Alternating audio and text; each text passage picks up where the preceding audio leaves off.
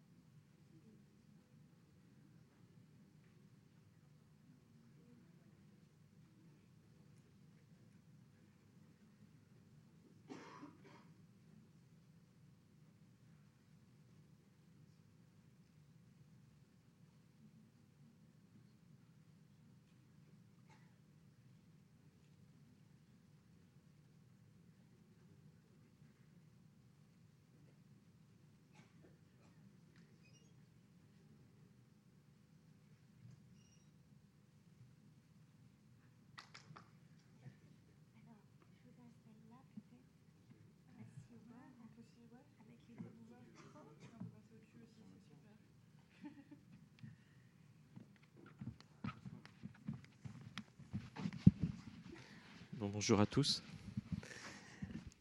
Donc, euh, juste pour vous dire, j'ai découvert le spectacle en même temps que vous, donc euh, je suis aussi dans l'émotion. J'ai pris quelques notes, alors c'est toujours pareil. J'ai pris deux, trois, j'ai écrit des mots, c'est toujours comme ça que, que je fais. Et euh, juste pour qu'il n'y ait pas d'ambiguïté, je ne suis pas astronaute et je ne suis jamais allé dans l'espace, et encore moins sur la Lune. Bah, moi non plus, ça nous fait un point commun déjà. C'est pas mal, c'est pas, mal, c'est pas mal.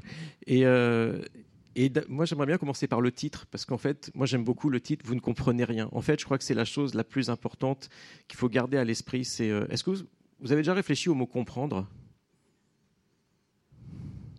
Dans le mot comprendre, il y a le mot prendre.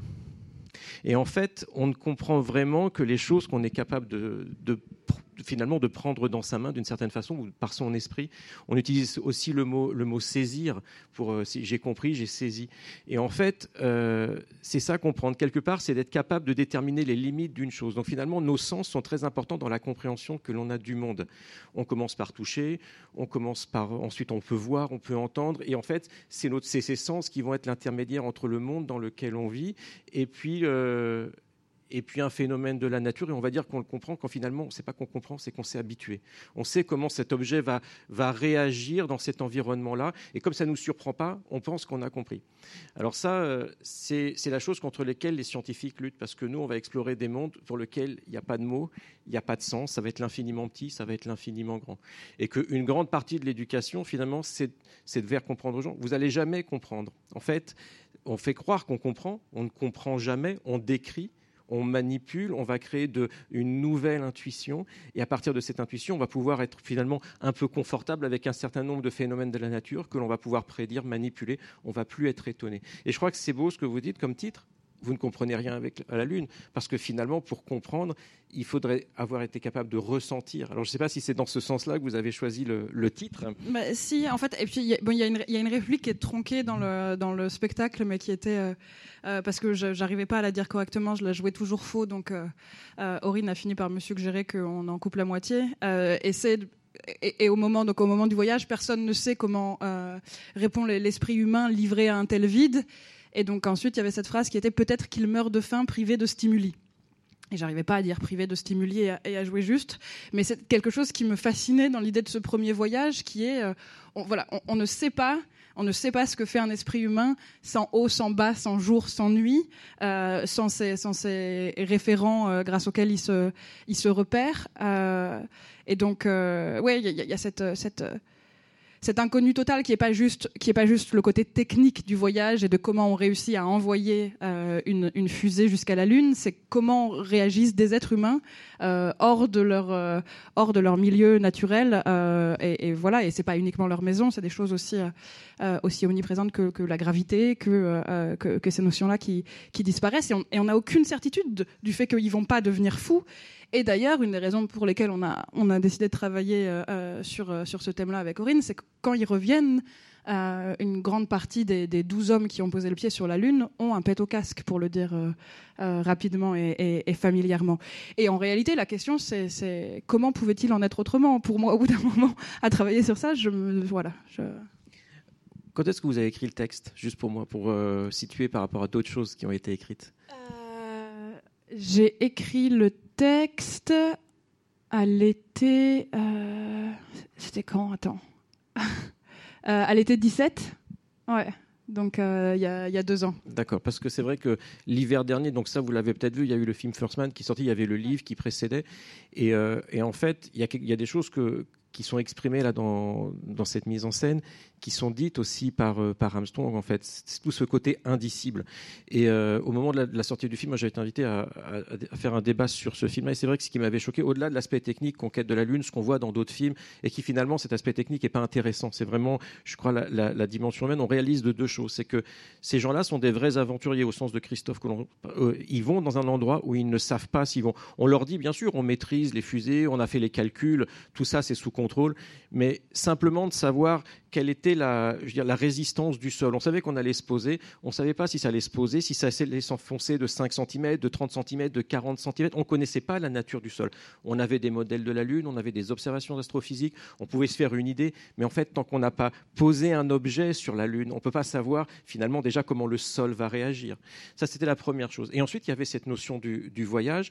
Et ce que j'ai bien aimé, c'est qu'à la fin, vous utilisez le mot héros. Alors c'est vrai qu'on entend le mot héros un petit peu euh, au sens moderne, moi je l'ai entendu au sens grec du terme. C'est celui qui est allé là où aucun être humain n'est allé. Ulysse, quand il fait son voyage, il revient à la maison, mais en fait, il n'a plus rien à dire à Pénélope parce qu'il a vu des territoires, il a vécu des aventures qui ne font pas partie en fait de notre commun d'humains et donc on ne peut pas en parler. Quand vous avez des expériences, qu'elles soient de ce voyage-là, mais ça peut être aussi une expérience traumatique, ça peut être toutes ces expériences, il y a un moment, il y a de l'indicible parce qu'on n'a plus les mots, on n'a pas les mots pour partager. Et donc on peut décrire, on peut décrire ce qui nous est arrivé, mais on sait que l'autre en face ne comprendra pas. Et, et c'est vrai qu'une des choses qui, nous avait frappé avec Corinne quand on regardait les constitutions des équipages, c'est qu'en fait on se disait mais les, euh, les types vont faire ce voyage pour lequel ils se sont préparés pendant des années en fait à donc voilà à répéter encore et encore euh, euh, tous les gestes, les procédures, etc. Ils vont faire ce voyage qui est finalement très très court par rapport au temps qu'ils ont consacré, que ce soit dans, leur, dans, dans, leurs études ou ensuite vraiment dans la préparation du, voyage lui-même. Ils vont faire ce voyage avec des, gens qu'ils n'ont pas choisis euh, et qui au dernier moment vont changer. Enfin, Buzz Aldrin ne doit pas, par exemple, faire partie de ce, premier équipage. C'est un hasard qui, qui soit là.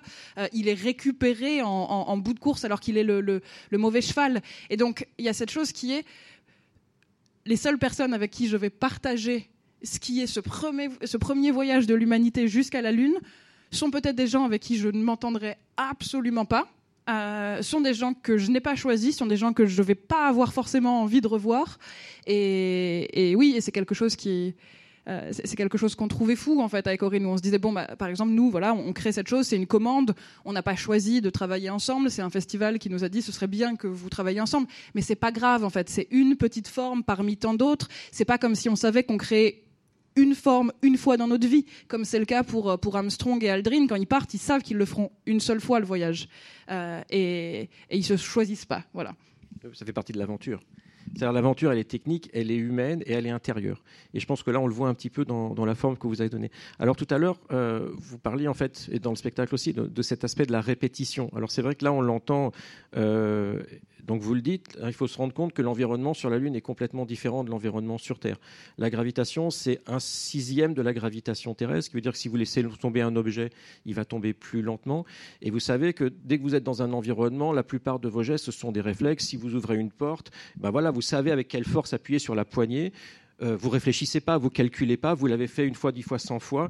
Et ça, c'est un, un, de nos sens qu'on appelle la proprioception. Donc le fait qu'on a conscience des parties de notre corps. Donc c'est pour ça que je trouve que l'idée d'utiliser la danse pour ça est, est, assez intéressante. Alors on pense souvent, et c'est ce qu'on apprend encore, je crois, à l'école, qu'on a cinq sens. Hein, ça, date depuis Aristote. Euh, mais on sait que les gens qui font de la physiologie euh, vous disent que vous avez plus de sens que ça. Vous avez le sentiment, par exemple, de la chaleur, ce qu'on appelle la thermoception. Vous avez le sens de la douleur, la nociception et puis vous avez le fait, vous savez que vous avez différentes parties du corps, vous savez où vos parties du corps sont les unes par rapport aux autres. Et donc ça, ça vous aide dans un environnement à vous déplacer. Quand vous marchez, en fait, vous savez avec quelle force appuyer, avec quel rythme. Vous y réfléchissez pas ça. Vous avez une conscience de tout votre corps quand vous marchez. Et puis vous avez aussi l'équilibrioception, donc le fait que vous sentez où est le bas. Donc c'est ça, ce ni haut ni bas, ni jour ni nuit. Donc ni jour ni nuit, il n'y a, a pas de chaleur, il n'y a plus de lumière. Donc on voit que quelque part, c'est tous nos sens qui sont chamboulés. Et ça, euh, si, vous avez pris un bateau et que vous vous rendez compte ce qui se passe quand deux sens ont des signaux très différents, c'est-à-dire que votre sens de l'équilibre, par exemple, et vos sens de la, votre sens de la vue ne sont pas en accord l'un avec l'autre, eh ben vous êtes malade en fait. Et c'est exactement votre corps vous dit c'est pas possible, il y a quelque chose qui va Et là aussi, on pense que comme moi, j'ai cette idée-là par rapport à ce que vous racontez dans ce voyage-là, c'est qu'en fait, les sens vont être complètement troublés on s'est entraîné euh, à refaire des mouvements une fois, dix fois, sur, dix, cent fois, peut-être pour apprendre en piscine à être en gravité, en gravité réduite. Pour... Mais en fait, c'est pas la même chose que nos sens qui ont évolué depuis qu'on est enfant dans cet environnement-là. Et je crois que là, c'est quelque chose, c'est un point important, c'est-à-dire que on va dans ce lieu-là qui est autre, et il est autre aussi du point de vue de ce que nous sommes en tant qu'humains. C'est-à-dire que c'est pas simplement découvrir un nouveau territoire et s'adapter à un nouveau climat, c'est être quelque part où tous nos réflexes doivent maintenant être pensés. Donc on a répété, comme un musicien qui aurait fait 50 000 fois le même morceau pour pouvoir le jouer sans réfléchir mais c'est quelque chose d'appris, c'est pas quelque chose qui finalement est, euh, au fond de soi. Alors je pense que, est-ce que ça c'est quelque chose que vous avez voulu aussi rendre dans, votre danse J'ai vu qu'il y a dans, la chorégraphie, j'ai vu qu'il y avait des mouvements, ces répétitions qui étaient là. Comment est-ce que vous avez essayé de, lier les deux? Euh, Oui, parce que euh, une, des choses qui, nous frappait, c'était finalement, il y avait, une similitude euh, entre cet entraînement des cosmonautes et, euh, la formation de, de danseurs d'Orine. Euh, c'était de se dire, c'est des années passées à, travailler sur, euh, à travailler sur des gestes qui, finalement vont, très peu servir dans une vie. Donc c'est voilà des, gestes qui ici sur Terre n'ont aucune valeur, qui ne me donnent aucune utilité, etc. Euh, où on se disait voilà, Aurine, le temps qu'il a passé à s'assouplir pour pouvoir faire un, grand écart, mais en réalité, à, part 5 secondes sur un plateau de temps en temps dans une création, il n'utilise pas le grand écart à chaque moment de sa vie. Donc la disproportion aussi de ça, de s'entraîner encore et encore et encore pour arriver à, produire quelque chose qui durera très peu. Euh, et puis, euh, et puis oui, du coup, contraindre, contraindre le, corps à, réagir d'une manière qui, qui va, euh, qui va parfois à l'opposé totalement de, de, l'intuition du monde par lequel on, par lequel nos corps abordent notre environnement. et, est-ce que c'est, est-ce que c'est une violence? Euh, ou est-ce que au contraire c'est un, rituel qui peut être euh, qui peut être plutôt agréable? Euh, Voilà, est-ce que ça se fait est-ce que ça se fait en, euh, tout seul? Est-ce que ça enfin est-ce que ça se fait à deux? Est-ce que quand on essaye de créer des ensembles ou des harmonies sur sur sur scène, est-ce qu'il y a vraiment un ensemble ou est-ce que c'est toujours l'un des deux qui suit l'autre?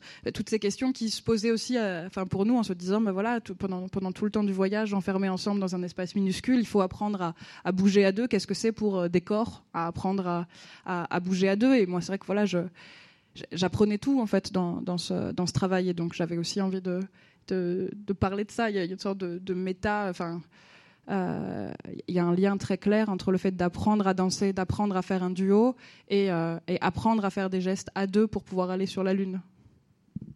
D'accord, donc la complémentarité en fait, vous pouvez pas penser l'un sans l'autre, c'est vraiment euh, l'équipe qui va. sinon, dans les réflexions aussi que que j'ai eu, il y, a, ce passage où on voit les gens, euh, il y a des techniciens, il y a tout ça qui sont là. Et c'est vrai que, donc je ne sais pas si vous aviez vu ce film, euh, d'ailleurs euh, il a été programmé ici, qui est Moonwalk One, qui est un film de 1971, qui est ressorti, je crois, il y a trois ou quatre ans, c'est une maison de distribution française qui l'a fait ressortir. Et c'est un film qui est fabuleux parce que, bien sûr, on a toute la description de ce qui se passe d'aller sur la Lune, mais il y a tous les gens que vous ne voyez pas. Et ce qui est très beau dans ce film-là, c'est au moment où on interviewe euh, eh bien, ces femmes qui sont en train de coudre les gants euh, des astronautes, les gens qui font le ménage. Et en fait, les gens qui font le ménage, qui sont là, ils, ont cet honneur de faire le ménage à la NASA, parce qu'il faut que tout soit parfait, il ne faut pas qu'il y ait des grains de poussière. De... Et eux aussi vont sur la Lune. Et ça, je pense qu'en termes de mentalité, de ce que ça a été d'aller sur la Lune, moi je ne l'ai pas vécu, hein, je n'étais pas, pas sur, sur, sur Terre encore, euh, on sent que c'était ça, c'est-à-dire que ce n'était pas euh, deux hommes, bien sûr. Et au début, vous le dites, on ne connaît pas le nom. La plupart des gens connaissent le nom de Neil Armstrong. Les autres sont inconnus. Il y a quand même 12 hommes qui sont allés sur la Lune. Euh, leurs noms sont complètement inconnus. et puis, il y a tous les gens qui étaient là. Il y avait bien sûr les ingénieurs qui ont rendu ça possible, mais il y avait aussi tous ces gens-là qui, voilà, qui faisaient le ménage, qui faisaient la cuisine, qui, qui faisaient cette couture on a ces, merveilleuses euh, photos des, costumes, des, habits de cosmonautes en radio X pour vérifier que dans les coutures, tout est à la perfection. Parce que si vous avez une imperfection, que le gant se déchire, en fait, il va se passer des choses assez euh, euh, catastrophiques pour, pour l'astronaute. Et ça, vous le dites, cette combinaison, c'est un vaisseau spatial. Et ça aussi, c'est quelque chose qu'il faut se rendre compte, c'est que les gens ont réalisé, à partir du moment où ils ont commencé à aller dans l'espace, dans les années 60, que l'espace était complètement inhospitalier. Alors il est vide, il n'est pas complètement vide parce qu'il y a plein de rayonnements qui sont assez mauvais pour la, pour la santé.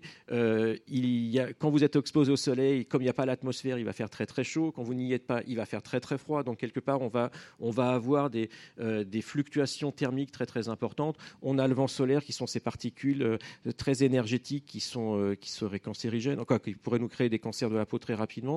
Si vous regardez le soleil, vous n'avez plus l'atmosphère, vous allez vite devenir. Donc il fallait se protéger.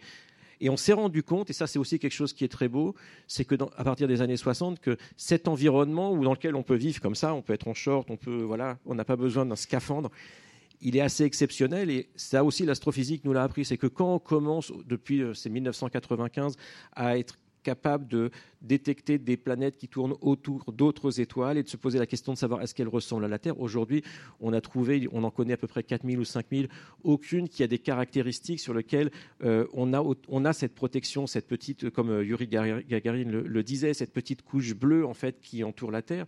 Et là, je crois qu'il y a aussi ce, retournement en fait de l'espace par rapport à la Terre. C'est-à-dire aller dans l'espace, c'est aussi pour mieux comprendre la singularité de notre planète et que cette combinaison, en fait, c'est une mini-terre qu'on va, qu'on va emmener avec soi parce qu'elle va nous protéger euh, de, des rayonnements, elle va nous protéger de la température, elle va nous protéger du vide. Et que si on n'a pas ça, ben finalement, on ne peut pas survivre. L'espace, ce n'est pas un endroit euh, très agréable. Alors, c'est vrai qu'on a un peu oublié ça parce qu'aujourd'hui, on a les films de science-fiction où les gens se baladent dans l'espace de façon un petit peu, euh, voilà, comme dans le métro, on prend des. Et on oublie, en fait, on oublie que, vous le dites au départ, c'est grand, c'est vide, il n'y a rien. C'est assez barbant l'espace. En fait, les vrais films de science-fiction, ils doivent être très barbants.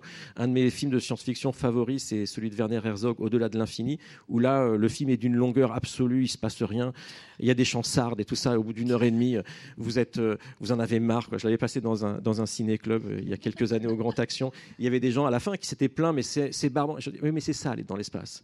Et comme tu le disais, il va falloir attendre plusieurs jours dans cet espace confiné. Il va rien se passer. Il se passe rien. Et c'est ça qu'il faut comprendre, c'est que on est ici, on peut rêver, on sait qu'il y a d'autres planètes, on sait qu'il y a d'autres étoiles, on peut imaginer voyager, mais tout ça va être tellement long, tellement loin que finalement euh, on, va, on va devenir fou, c'est vrai, et que aujourd'hui les réflexions d'aller envoyer euh, un être humain sur Mars, en fait, le, plus grand défi n'est pas, pas technologique. En fait, est, on a été capable d'envoyer des sondes. Il y a des difficultés pour envoyer un être humain, qui est plutôt celui de savoir comment les gens vont rester six mois en isolement sur comment est-ce qu'on fait techniquement pour que ces gens ne deviennent pas fous, pour que leur corps euh, ne se modifie pas, parce que quand vous êtes en absence de gravitation, eh bien, vos muscles ne travaillent pas de la même façon, votre colonne, votre squelette n'est pas soumis aux mêmes sollicitations. Les, gens qui passent une dizaine de, jours dans l'espace reviennent toujours un petit peu plus grands que ce qu'ils n'étaient euh, sur Terre. Donc, il faut se réadapter à ça, et on ne sait pas si, si l'être humain est fait pour vivre dans l'espace. Donc là aussi, ce retournement en fait entre, entre cet euh, environnement complètement hostile, et d'autre part l'attirance que l'on a pour y aller. Donc là aussi, il y a quelque chose de peut-être humain d'aller dans cette, dans cet ailleurs. Je ne sais pas si c'est quelque chose auquel vous avez vous, vous faites référence un petit peu dans, dans le texte. Euh, oui, bah, c'est cette question de, est-ce que, enfin, finalement, est-ce que hors de toutes les conditions dans lesquelles l'humanité a, pu naître, est-ce que, est-ce qu'on sait ce que ça veut dire être humain euh, hors de toutes ces conditions? Et alors, euh, euh, du coup, la question s'étire même jusqu'au langage, le fameux est-ce que j'étais heureux à ce moment-là, mais est-ce que ça veut dire quelque chose heureux une fois qu'on est sorti de l'atmosphère? Et, c'est vrai que c'est fascinant. c'est vrai que euh, j'aurais envie qu'ils envoient quelqu'un sur Mars juste pour, juste pour, euh, pour avoir cette, cette réponse-là aussi, de placer très longtemps hors des conditions qui sont le berceau de l'humanité. Qu'est-ce que ça veut dire être humain? Euh, Oui, c'est vaste. Non, c'est vaste, c'est vaste. Donc voilà. Est-ce que vous voulez peut-être poser quelques questions ou interagir avec nous. On a, là, tout ça, euh, on n'avait rien préparé, on s'est jamais vu, on s'est juste croisé tout à l'heure. Hop, cinq minutes. Donc, pour vous dire qu'on est dans l'improvisation la plus totale. Moi, j'ai plein d'autres idées, si vous voulez, je continue, mais peut-être que si vous avez envie aussi, vous, de, de vous exprimer ou de poser des questions euh, à Alice ou à moi éventuellement. Hein. Bonjour. Il y a une œuvre d'art contemporain dans l'exposition euh, qui montre une main et à l'intérieur il y a une mesure avec 3,8 euh, je crois kilomètres et ce serait euh, l'éloignement de la Lune par rapport à la Terre et cet éloignement serait inexorable. et d'autre part, il est dit que la Lune est nécessaire pour équilibrer la Terre. On ne parle jamais de cela dans les médias. Je voulais savoir, j'imagine que c'est exact, euh, je n'ose pas trop vous demander dans combien de temps, mais je voulais savoir euh, pourquoi on n'en parle pas. Euh, est-ce que c'est dangereux en soi? Voilà. On nous cache tout. Alors, juste une petite précision, c'est pas 3,8 km, c'est 3,8 cm. Voilà, donc juste pour qu'il n'y ait pas de frayeur. Par an? Par an, 3,8 cm. En effet, la Lune s'éloigne de la Terre. Mais c'est pas, date pas d'aujourd'hui. Donc ça, on a compris ça, euh, ça a été compris au 19e siècle à peu près, au moment où on a commencé à s'intéresser à ce qui se passait avec finalement euh, ce, couple Terre-Lune, comment est-ce qu'il évoluait? Et la seule force qui agit entre la Terre et la Lune, hein, c'est la force de gravitation. Et vous connaissez le plus grand effet de la Lune sur la Terre, ce sont les marées la Lune déplace euh, euh, donc le champ gravitationnel de la Lune qui, change au cours du temps, déplace l'eau à la surface de la Terre. Elle déforme la Terre aussi et, de la même façon, la Terre déforme la Lune. Donc la Lune a des marées, sauf que comme il n'y a pas d'eau sur la Lune, ça ne fait pas des grandes vagues, mais en fait, on peut imaginer que si c'est une boule, cette boule, elle, se, euh, elle oscille un tout petit peu comme ça. Quand vous frottez, vous allez avoir de la dissipation de chaleur, donc il va y avoir de la dissipation d'énergie. Et la première conséquence de ça, c'est que vous ne voyez qu'une seule face de la Lune. La Lune tournait sur elle-même, mais elle a été ralentie, elle a perdu cette énergie de rotation, et donc elle s'est arrêtée. Elle fait un tour sur elle-même en même temps qu'elle fait un tour autour de la Terre, si bien qu'on voit toujours la même face de la Lune. Donc ça, c'est la première chose. La Terre aussi se ralentit. Elle tourne moins vite. Elle tourne même un peu moins vite chaque jour. Alors, soyons pas catastrophiques, c'est pour ça qu'on ne parle pas de ça dans les médias. Les médias s'intéressent à ce qui se passe demain, après-demain et éventuellement la semaine prochaine, mais pas plus. Euh, la Terre tourne plus lentement. Si vous étiez il y a 2 milliards d'années, si mon souvenir est bon, il devait y avoir 400 jours par an. Donc on n'a plus que 365, mais vous voyez, 2 milliards, c'est la moitié de l'âge de la Terre, hein, qui a environ 4 milliards et demi d'années. Donc la Lune s'éloigne de la Terre, la Terre ralentit, et ça, ça va durer comme ça. Le truc, c'est que les échelles de temps pour que vraiment y ait, ça change notre environnement, c'est des échelles de milliards d'années. D'accord? Donc par rapport au problème de l'humanité et par rapport à d'autres problèmes astrophysiques, c'est négligeable. Donc c'est souvent comme ça dans la hiérarchisation de, l'information. On va vous parler des choses qui sont, euh, qui sont vraiment importantes. On va essayer de faire peur aux gens avec ce genre, de, ce genre de choses, qui pourtant sont des vérités scientifiques. Mais je peux vous dire, le nombre de sujets d'examen qu'on fait là-dessus, c'est juste affolant. Donc les étudiants euh, de classe prépa, tout ça, ils l'ont tous vu, ils ont fait les calculs de savoir quels étaient finalement ce ralentissement de la Terre et tout ça. Et par ailleurs, ce que vous dites est très important aussi. Ce qu'on a compris, ça c'est dans les, maintenant il y a une trentaine d'années, en particulier un, de nos collègues qui s'appelle Jacques Lascar, qui est à l'Académie des sciences, c'est que la Lune stabilise la rotation de la Terre. Donc la Terre tourne autour de son axe, qui fait un axe de 23 degrés par rapport au Soleil. Et si vous enlevez la Lune par l'esprit, donc là vous utilisez un ordinateur, eh bien vous allez vous rendre compte que cet axe change rapidement dans le temps. Et donc, il y a des moments où la Terre, eh bien, elle tourne comme ça. Si, vous, si le Soleil, elle tourne comme ça, ce qui fait qu'il y a qu'une moitié de la Terre qui va être euh, éclairée et pas l'autre. Donc il va y avoir une partie très très chaude, une partie très très froide. Et en fait, on s'est rendu compte que si la Lune n'avait pas stabilisé l'axe de rotation de la Terre, les fluctuations climatiques sur Terre auraient été beaucoup plus grandes que ce qu'elles n'ont été. Et donc là, vous voyez toutes les conséquences qu'il peut y avoir en termes de développement de la vie sur Terre, de développement des espèces et tout ça. Donc la Lune, c'est vraiment l'astre le plus important de toute l'astronomie parce que des gens le voient avec les yeux, donc c'est celui qui nous permet de rêver. Il n'y a pas besoin d'avoir un télescope. Le reste, on ne sait pas ce que c'est. On sait pas depuis. Ça fait très peu de temps qu'on sait ce que sont les étoiles. La Lune, on l'a toujours su. Elle a toujours été là. Elle est dans, toutes les, dans tous les mythes, dans toutes les mythologies, dans beaucoup de symboles. Et d'un point de vue concret, elle, euh, elle, a permis que la vie se développe sur Terre comme elle, comme elle s'est développée. Euh, avant, avant Armstrong, il y a personne. Ah non, il y a quand même une personne qui allait sur la Lune avant Armstrong. Vous savez ça? Hein? C'est Johannes Kepler. Vous connaissez Kepler? Donc le plus grand astronome du XVIIe siècle, en 1634. Et vous l'avez là, il est là le livre, je suis super content. Il a été réédité il n'y a pas longtemps. Il écrit un tout petit livre qui s'appelle Le Songe. Et dans Le Songe, il a un gros problème, Kepler. Vous voyez, 1610, 1600, il écrit ça en 1610, je crois. Il sait que la Terre tourne autour du Soleil et il sait que la Terre tourne sur elle-même. Mais il peut l'expliquer à personne. Parce que lui, il a, il, a, la preuve par les mathématiques, il a compris euh, Copernic et Galilée, mais il doit expliquer aux gens. Et le problème, c'est que les gens, ils comprennent rien aux maths, quoi. Ils comprennent rien aux maths. Personne ne comprend rien aux maths de toute façon, donc c'est normal. Il ne peut pas les convaincre avec des mathématiques. Et la preuve euh, par l'expérience et par l'observation, ça ne viendra que 150 ans plus tard. Donc il n'a même pas de preuve expérimentale. Et puis on n'a pas vraiment, l'impression de tourner là. C'est quand même ce qu'on disait à, à Galilée. Et qu'est-ce qu'il fait? Il écrit ce petit texte, le songe, dans lequel il va aller sur la Lune. Donc il fait un voyage sur la Lune, il décrit son voyage sur la Lune. Alors il n'a pas une fusée, il, est avec un sorcier qui s'appelle Dubocus, ils prennent un peu des, substances qui leur permettent de, voler. Il décrit ça, mais le truc c'est que c'est complètement barré, mais d'un autre côté, comme il, il connaît la physique, il sait que la gravité lunaire est plus faible, donc il sait exactement ce qui va se passer quand il va arriver sur la Lune, comment son corps va réagir, il le décrit. Il est sur la Lune, il décrit les paysages lunaires moins de gravitation, les montagnes sont plus grandes. Il y a une végétation, parce qu'à l'époque, on pensait qu'il y avait de la vie sur toutes les planètes et tous les astres du système solaire. Il vous décrit euh, les sélènes, qui sont des êtres euh, très grands, très filiformes, puisque la gravitation est plus faible dans cet environnement. Et puis ensuite, qu'est-ce qu'il fait? Fort de ses calculs, il peut savoir comment le ciel évolue vu depuis la Lune, comment est-ce que la Terre est vue depuis la Lune, comment est-ce que les autres planètes sont vues depuis la Lune? Et il le décrit dans des termes très très simples.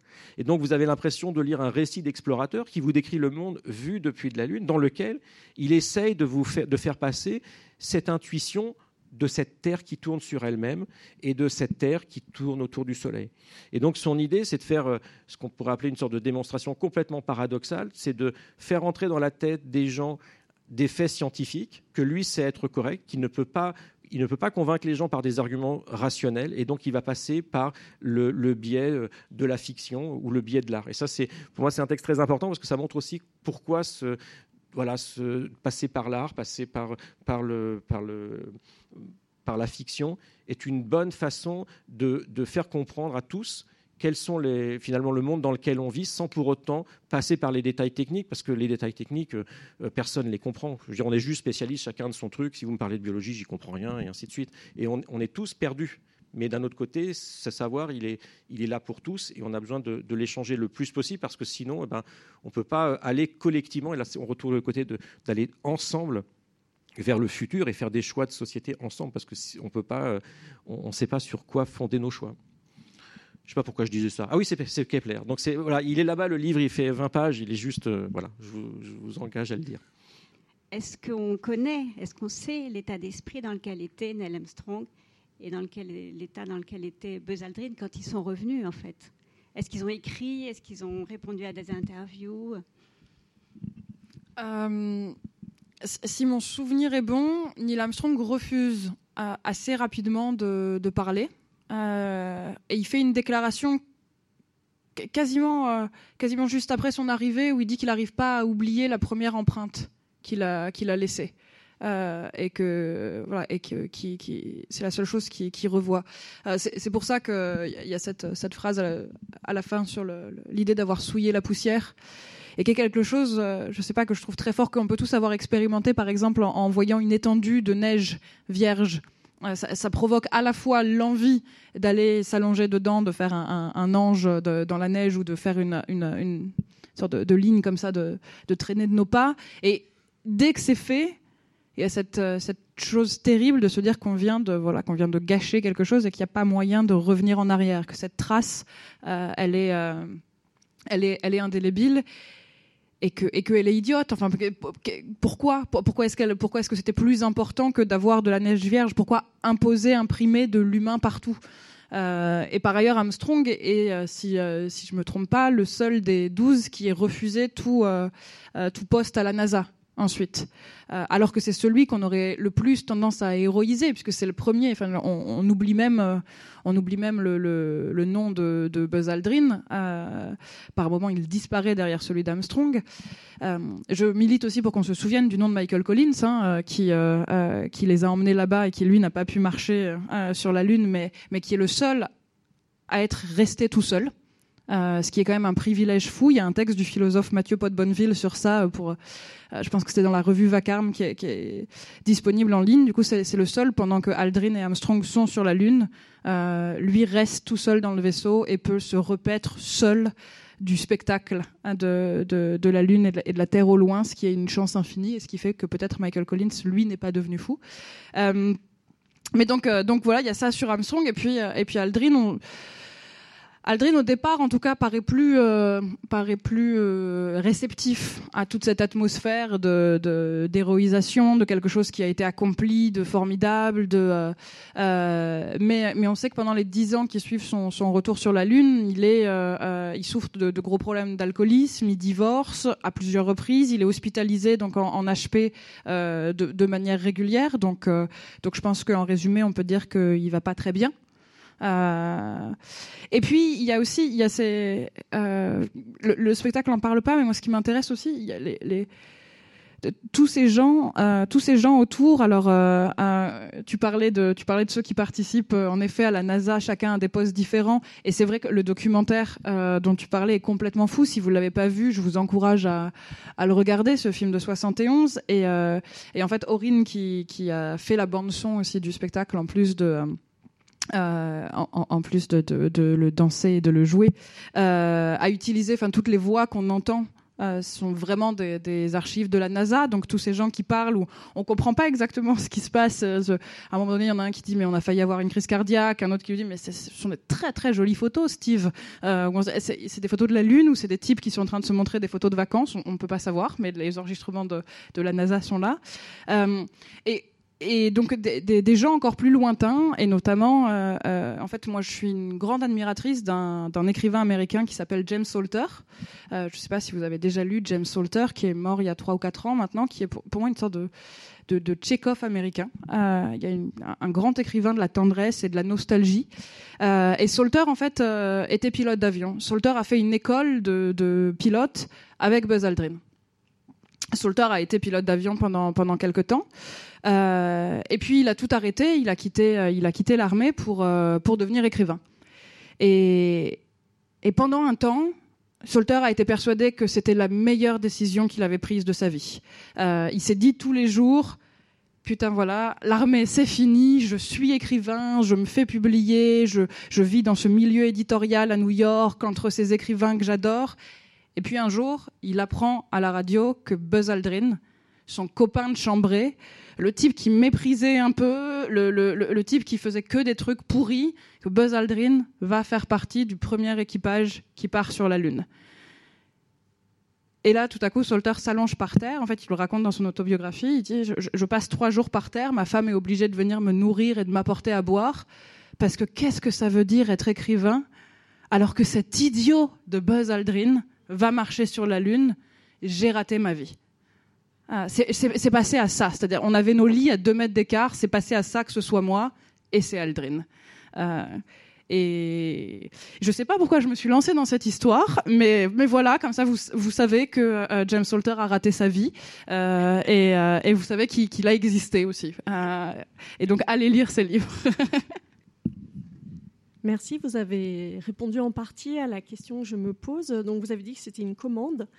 Quelles sont les raisons qui vous ont fait accepter de travailler sur ce sujet, sur la Lune? Donc, James Salter, mais est-ce qu'il y a d'autres choses? Vous vous étiez intéressé avant ou suite à la commande, vous vous êtes documenté, vous avez parlé de ce documentaire?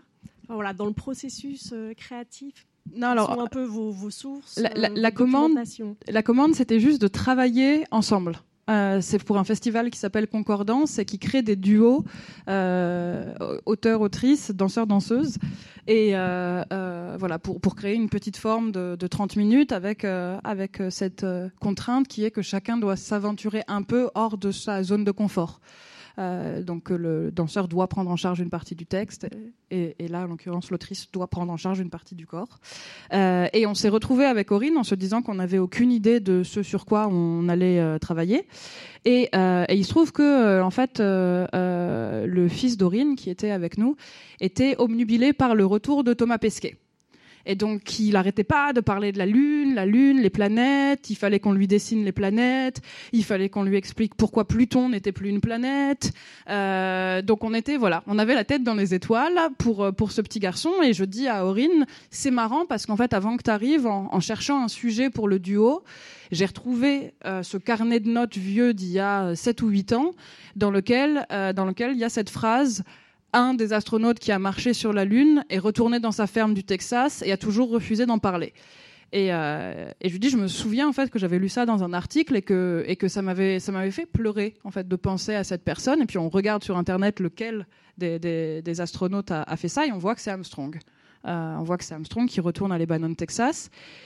Et on trouve ça complètement fou. Et, donc, euh, donc voilà, on commence à, parler de ça, de, que, comme je le disais, du, rapport à la danse, euh, et on se dit que oui, on se dit que, ça nous, va. Et euh, dès que, Aurine est partie, moi, je, commence en fait à, regarder tous les documentaires qui, me tombent sous la main. J'en envoie à Aurine, il me renvoie des, archives de la NASA, etc. Et donc on a avancé comme ça. Merci beaucoup euh, à tous les deux. Merci à vous.